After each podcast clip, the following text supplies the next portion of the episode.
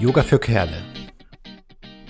Ich habe nichts gekonnt und eigentlich nichts gemacht und trotzdem geschwitzt wie ein Schwein. Ziemlich peinlich. So hat es mal ein Teilnehmer in einem meiner Kurse gesagt und es war kein gemischter Kurs. Tja, ein Witz der Geschichte ist es ja eigentlich. Yoga ist über Jahrhunderte als Geheimwissenschaft einer elitären Kaste nur von Männern kultiviert worden und nun haben die Frauen das Kommando? Was ist da passiert? Na, es stimmt auch nicht ganz. Ein bisschen ist es schon so wie in der Sterneküche. Im Alltag kochen die Frauen, aber die Spitzenköche sind die Männer. Irgendwie ziemlich doof. Grundsätzlich gilt für das moderne, aufgeklärte und emanzipierte Yoga, für das wir stehen, dass es eigentlich keine Unterschiede gibt oder geben sollte in Bezug auf Männer oder Frauen. Vom ethischen und soziokulturellen Gesichtspunkt ist das im Prinzip auch so. Dennoch üben zumindest in Deutschland hauptsächlich Frauen in den Yoga-Klassen. Bei uns bei Yoga Ja ist es schätzungsweise ein Verhältnis von 4 zu 1. Und dennoch benötigen Männer und Frauen aufgrund der de facto oft unterschiedlichen Lebenssituationen Alltagsbetätigungen und auch aufgrund anderer anatomischer Voraussetzungen auch unterschiedliche Übungen, oder doch nicht? Vielleicht ist es auch nur die Dosis oder die Zeit und Intensität, die variieren sollte. Warum Männer sich mit Yoga schwer tun? Patrick Broom, ein bekannter deutscher Yogalehrer, schreibt in seinem Buch Yoga für Männer, gerade das mentale Training bleibt beim Männersport oft auf der Strecke. Außerdem verspricht er, dass Yoga helfen kann, Zitat, auch im Bett zur Bestform aufzulaufen und langfristig unseren Mann zu stehen. Zitat Ende. Na, das ist doch was. Und es ist ein beliebter Trigger und auch heute schon wieder sehr typisch für die Frage, wie man Männer motivieren kann, doch endlich mal zum Yoga zu kommen. Es impliziert das Versprechen, die Leistungsfähigkeit zu steigern mit Zins und Zinseszins. Vielleicht funktioniert das auch, aber es ist doch ein billiger Trick, der in die Irre führt oder führen kann. Wir wollen Männer dazu bewegen, gelassener, beweglicher, geistig wie körperlich und entspannter zu werden. Und wir versprechen ihnen Performance-Steigerung. Sollten wir das wirklich tun?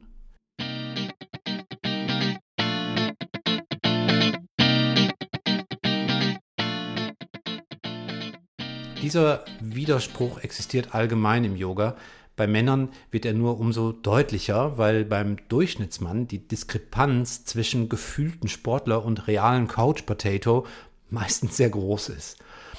Oft gehen Männer mit einem Selbstbildnis Ich vor 20 Jahren an die neue Herausforderung heran, wollen sich nicht zum Affen machen und üben alles mit super Ehrgeiz.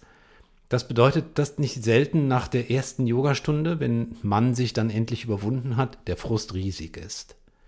Männer sind sensibel und wenn sie das Gefühl haben, nicht den eigenen Erwartungen oder noch schlimmer, denen der Yogalehrerin zu entsprechen, wenden sie sich lieber Dingen zu, die sie besser können.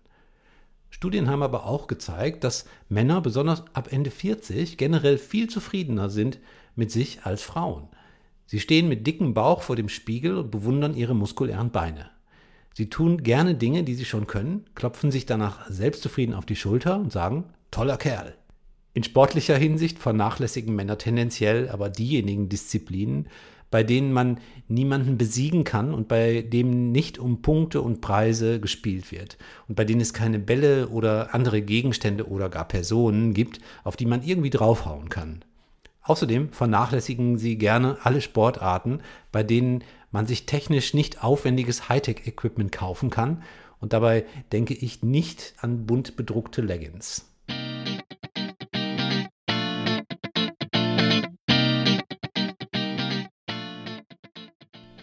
Ich meine das auch alles gar nicht zynisch, denn ich bin ja schließlich auch ein Mann und sehr zufrieden damit.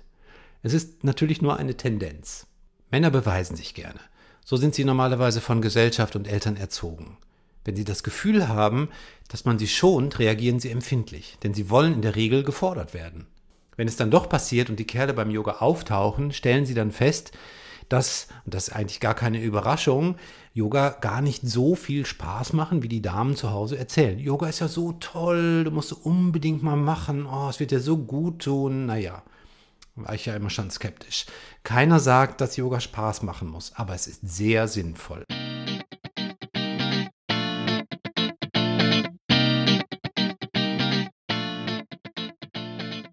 Ein bisschen Anatomie. Die meisten Männer sind tendenziell kräftig und wenig beweglich. Das ist zum Teil genetisch und anatomisch bedenkt. Männer haben mehr Muskelmasse als Frauen, sie haben ein engeres Becken, sie müssen ja auch keine Kinder kriegen. Zum größeren Teil jedoch kommt die Unbeweglichkeit von einseitigen Alltagsbewegungen. Es ist aber keinesfalls so, dass alle Männer steif werden. Fast alle Menschen haben hyper- und hypoflexible Anteile, also besonders flexible und eher steife Anteile. In jedem Fall müssen die meisten Männer sehr viel weniger Aufwand betreiben, um viel zu spüren.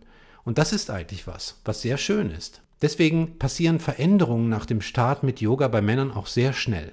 Wenn Männer Feuer gefangen haben und merken, dass ihnen Yoga sehr gut tut, ihre Kraft und ihre Mobilität steigert, sie insgesamt gesunder werden lässt, dann bleiben sie auch dabei. Denn sie werden oft sehr viel schneller als Frauen recht große Veränderungen im Körper spüren. Der Atem fließt ruhiger, die Beweglichkeit wird besser, oft funktioniert der Stoffwechsel besser und, und, und.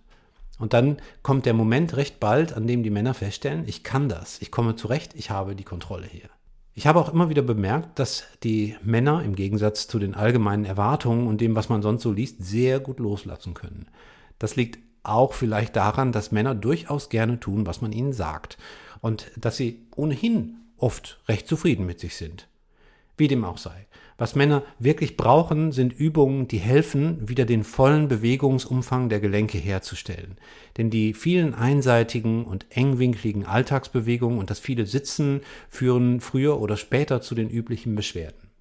Und durch gute Dehnarbeit bekommen die Gelenke wieder so viel Platz und Geschmeidigkeit, dass viele für selbstverständlich gehaltenen Schmerzen schnell verschwinden werden. Bei Yoga Ja bieten wir spezielle Dehnklassen und Yoga für Kerle an, online wie als Präsenzklasse. Komm doch mal vorbei. Oder meinst du, von alleine wird das besser?